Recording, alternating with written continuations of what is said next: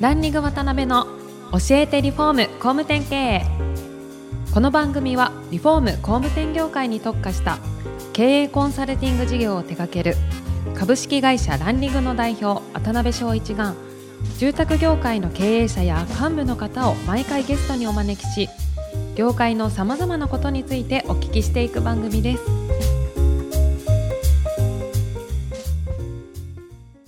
皆さんこんにちは。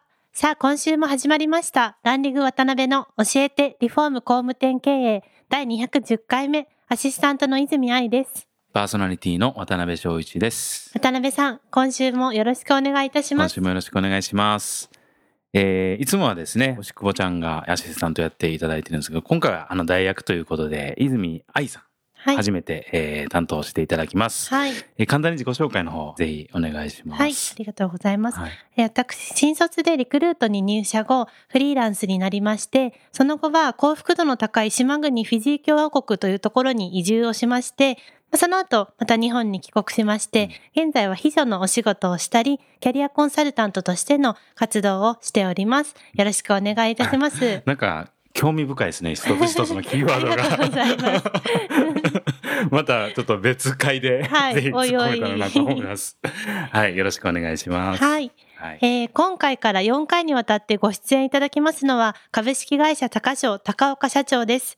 高岡社長は、和歌山県出身、和歌山県に本社を持つ東証一部上場企業のエクステリアメーカーである株式会社高商の代表として、新しい観点で心身ともに豊かな暮らしの創造のためのライフスタイル全般を提案するガーデニングの市場を切り開き、今日のガーデニングブームを作り上げた第一人者です。本業と合わせてアジア経営者連合会代表理事長、一般社団法人日本ガーデンセラピー協会代表理事長、そして一般社団法人日本エクステリア工業会理事など幅広くご活動されておられます。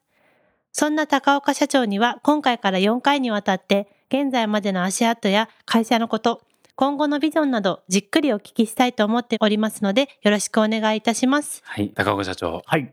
今日はよろしくお願いします。よろしくお願いします。ありがとうございます。あの、和歌山から飛んで帰ってきていただいたみたいで。いやーでも和歌山から、はいえっ、と、私、あの、関空まで家から30分なんですよ。ああ、そうなんですね。はい、で、関空の一番の一の駐車場を借りてまして、ああ、そうなんですね。結構でかい、いっぱいたくさんあるんですよ。その一番の一番の一位置ですか位置を借りてますよ。定期で。あ、そうです目の前がエレベーターで、そのままもう乗りに行けるぐらいの。えー素晴らしいですね。はい、今日から4回よろしくお願いします。はいよろしくお願いしますはい。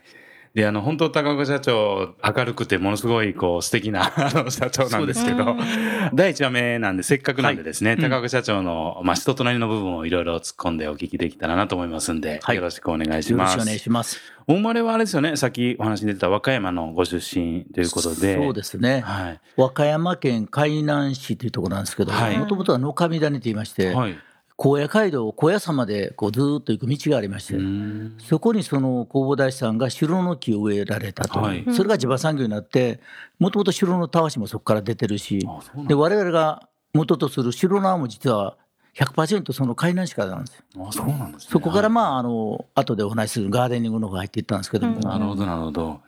もともと、うんご両親が個人商店やられてそうですね、しゃったんですか？父親はもうあの半分はまあ農業っていうか、うんで半分は、えーいろいろと地場産業のものを売りに行くみたいなことをずっと、まあ、いわゆる子供を育てるための経営ですよね。ああ、なるほどねうん。個人商店的な。そうですそうですなるほど、なるほど。はで、三人兄弟の上が、あの、姉がお二人っていう、はいはいまあ、今でこそ本当に明るくて、すごい方だなと思うんですけど、当時は非常に照れっ子でっていうのを少し、どんなお子さんだったんですか？そうなんですよね。確かにあのお姉ちゃん二人の下ですから、うんうんテレショーですよね。こうすぐにこうお袋のね、こうエプロンの下にこう隠れてしまうぐらいの。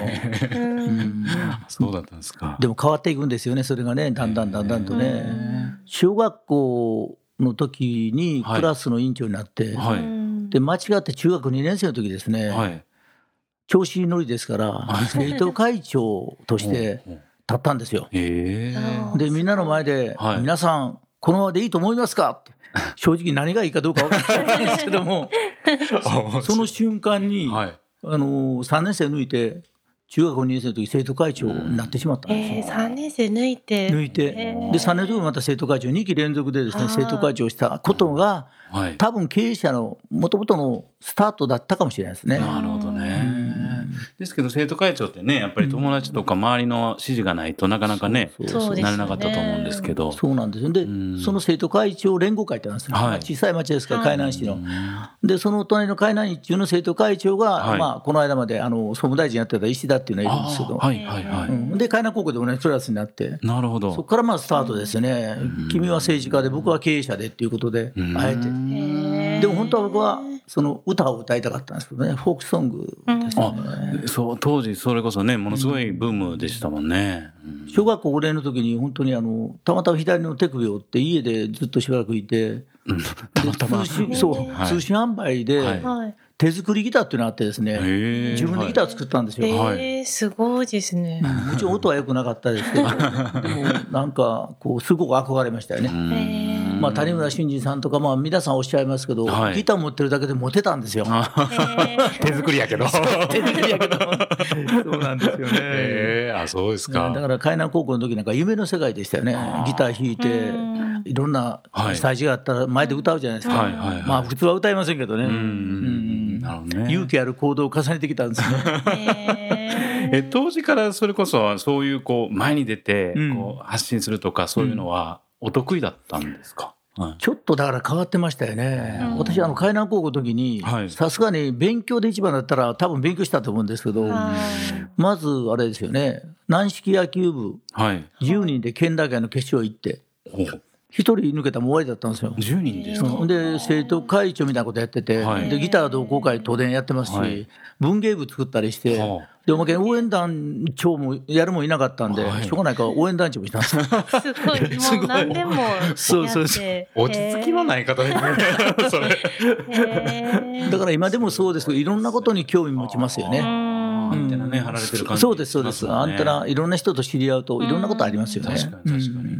で小中高とそういう感じで住まれて、でそこから大学にそうですね。大阪の大学にそう行かれたん大阪の大学ですけど、行って、うんその当時はどんな感じのことに熱中されてたとか？まあよく言われますけど、大学はほとんど行かない大学生ってよくありますけどね、でその時はもう明らかに芸能人になろうということで、うんでフォークグループ作ってですね、はい再度。はい。でそれはまあ後々昭和55年会社を作った仲間なんですよね。で東電まあ何をフォークソングで歌うかというとですね、はい学生の時にヒットしてしまったらプロへ行けるとはいはいはでもしダメだったら新卒で就職できるから、ん勝負は4年間と決めてたんですい。よ。なるほどなるほど。なるほど。で早かったですねやっぱスカウトしたんですよねすごい歌のこううまいはい。音大の女の子はい。ですね、もうそれはですね関西でも有名とか、うんテレビ出たとかってそういう女の子引っ張ってきてで赤い鳥ってグループあるんですけど、はい。ベースとサイドギターと、えーリードギターとはい。それを全部揃えて、僕はまだから下手でサイドギターやりながら、うん。えーオリジナルの曲を新婦ジャーナルで優勝した人のはい。曲をもらって、はい。それでやったんですよ。へだから何でもそうなんですけど、はい勝てる戦略ってありますよね。はいえーその当時がやっぱそういうことが好きだったんでしょうね。やるならば、まあ、一番というか、何かこう人の影響力を与えたいみたいな。なるほどなるほど。うんだけど本当はそうしながら、やっぱり2回ですね、はい五木ひろしさんと八代亜紀さんが10週抜いてプロになった番組やるんですけど、はいフォークソングで4週、それも2回生、4回生、2回出たんですけども、うんうん両方とも4週目で起こしたんですよ。あ、4週目へでー欲しかったですね。うんで、教訓がありました。はい。やっぱり基本ができてない人は、はいうんやっぱり10週いけないということですよね。大体4週目でダメなんですよ。ああ、そういうことですね。10週まであるんですね。そうなんですよねなるほど。で、諦めて、うんで、プロダクションを受けたんですよ、今度うん大阪に。仕事がないんですよ、大阪には。あんまりプロダクションでも。それでも600人応募のはい20人通って、で、スクールオブアクターってアクタープロのはい。学校行って、で、2人残してもらって、うんうんで、まあ一応プロなんですよ。うんうん気づいたら全く仕事ないんですよ。あで、先輩が30歳で駐車場のアルバイトしてたんですよ。はーそれ聞いた瞬間に辞めましたけどい。ね。ああ、やっぱそういう世界なんですね。で、もう一つはその時の師匠が勝田志らくさんの、はい。に憧れてうん、朝日放送を辞めた今井音也さんという方が、桂音也って名前で、ちょうど師匠ですよね、志らくさんの。で、その方々もやっぱりご苦労されてたんで、うん。放送局では給料いいしね、でいろんなものを見たら、はい。やっぱりここは将来的な判断で、うん。やっぱり家内と付き合ってたんで、はい。うん。やっぱり早くうん。こう飯が食えるような、なそれも自分の夢を達成できるように、うん。でやっぱり元は父親が仕事をやってたんで、はい。で独立の方向を取って、なるほどね。もう一般の会社に入ったわけですね。なるほどねフォークとかそういう芸能系とかってはい。興味というかうん。あります？なんか知識とか。なんかイメージというか。それはあの、ねはい。と菅田将暉さんですよね。ああ、ねあの確かに今だとそうです。アジア経営者連合会のあの、ね、役やってもらってますけど、うん。お父さんね、ああ、お父さん。菅生さんね。経営者ですもんね。そうそうそう。ねすごいですよね、でも。いやー本当すごい世界ですね。ねえ。ほんなら当時は大阪にはそういう仕事があんまりなかったっていうことなんですね。今でもそうだと思いますよ。うん。東京と大阪ではもう段違いでは全然違いますよね。なるほどね。えーでその中で、まあ、あの独立はもうその頃からもうされよっていうのは思われてたわけで、ですね。うん。でそういう一社目に入られたのが、うん。どういった会社どういう建築家のもの関係の商社で、はい。で私は関西ホークで、東京行くやつは裏切り者だって言って、一番最初に吉田拓郎さんとか行って、はい。結構みんな関西から行くと、はい。まあ、非難っていうか、批判っていうか、やっぱり関西、京都中心に起こったのがフォークソングなんですよ。なるほど。と言いながらですね、はい。大阪本社のその会社で、もうすぐに2週間後に、東京転勤を命ずるって言って、東京行ったんですよ。えー。なんと、なんと情けないやつなんて思いました自分でね。でもですね、東京に行ったのが幸いでした。はい、うん建築家のの商社200個ぐらいの会社なんですけど、もう行ったらすぐに住宅メーカーさん担当になったんですよ。ああハスメーカーさん先輩について、三沢ホームさんとか、はいで、それを見たことと、やっぱり東京を見とかないとダメですよね。全く違いますよね。ああ、やっぱり違いました。違いますよねうん。まあ、それが人生の一番大きい起点っていうか、もしあの時に東京に行ってなかったら、はい。多分今の会社もないし、考え方もできてなかったと思いますよね。あどやっぱり衝撃いろんな意味で受けられたんですか？ありましたよ。もう今はね、こんなんではい。別にニューヨーク行ってどこどこ行ってもビビりませんしね、はい。一人でも行きますけど、うん。あの三井ビルとかってあるじゃないですか、はいはいはい。西新宿の方にこうビルが、あの当時はね、もう昔話ですから、うん。うんであのビルの一番上に立った時ちょっと震えましたよね、緊張して、うん。わあ、これが55階の上で、うん本当に。いやそうなんですね。でまあいろいろそういう大手のハウスメーカーさん担当されて、なんかちょっとお見受けしたんですけどプレハブではなくてソフトを提供されてるような非常にタイミングのいい時期に担当されたっていうふうにお聞きしたんですけちょうど三沢ホームさんがプレハブメーカーからうん大型っていうですね、うんちょうどその担当になったんですね。へえで坪単価21万から32万ぐらいに急激に上がったんですけど、ど。はい。ものすごく売れたんですよ。その時の一応担当させていただいたサブ担当ですけども、はい。はいでそれで分かったんです。ああどうやら収納壁とか入れ出して、箱から多分暮らしに変わっていったと。いわゆる今の住宅メーカーですよね。うんうんうんでその当時のシェアが大体20%弱住宅メーカー全部の、うんうんうん。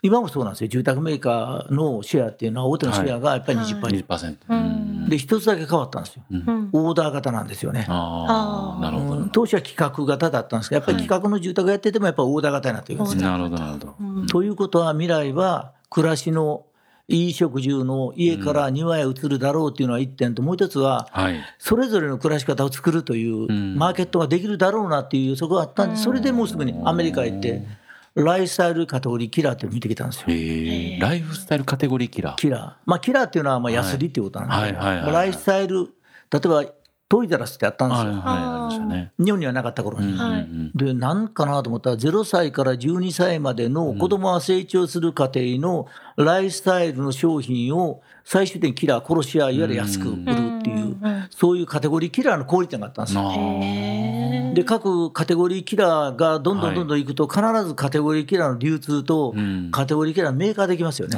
できますね。確かに。そうするともう未来見えますよね。うんうんうんいや、これ時間かけてでも進めていこうっていうのは、うんもともと高潮の発想なんですよね。なるほどね。なんかいろいろ本当お話聞いてると時間がいくらあっても足りないぐらいの感じなんですけど次回はですねあの、はい。ちょっと高城さんを設立されたきっかけとかそのあたりのこの初期の段階のお話をいろいろお聞きできたらなと思います。はい、じゃあどう？何か？高岡社長についてのなんか質問とか、は 興味持ったこととか。今日はあの、お聞きしたかったのは子供の頃の夢は何でしたかってお聞きしたかったんですけど でもそれはまとめると やっぱりあの芸能人になるっていうそうですね。ことだったんですかね。まあ人に影響を与えられるような仕事に就きたいということで、うんうんあのお金儲けの芸能人と、はい。やっぱり人にエンターテインメントで感動する、うんまあ映画俳優なんか特にそうじゃないですか。うん。どっちかというとそっちの方ですよね。だから漫才でもいい、落語でもいい、もう人が喜ぶ、うん。涙流して喜ぶ、そういうふうなですね、感動を与えられるようなことをしたかったんですよ。あまあ、それは夢ですよね、自分の。だけど今の仕事はそういうことに通じてるんで、ーそうですよはい。ね。ステージは違いますけどねね。本質と同じですよね。うん。ありがとうございます。ありがとうございます。そろそろ時間が来てしまいましたので、次回また詳しくお聞きしたいと思います。高岡社長、本日はありがとうございました。ありがとうございました。今回もランリグ渡辺の教えてリフォーム工務店経営をお聞きいただきありがとうございました。番組では渡辺や住宅業界の経営者幹部の方へのご質問を募集しています。ウェブサイトランリグにあるお問い合わせフォームよりお申し込みください。お待ちしています。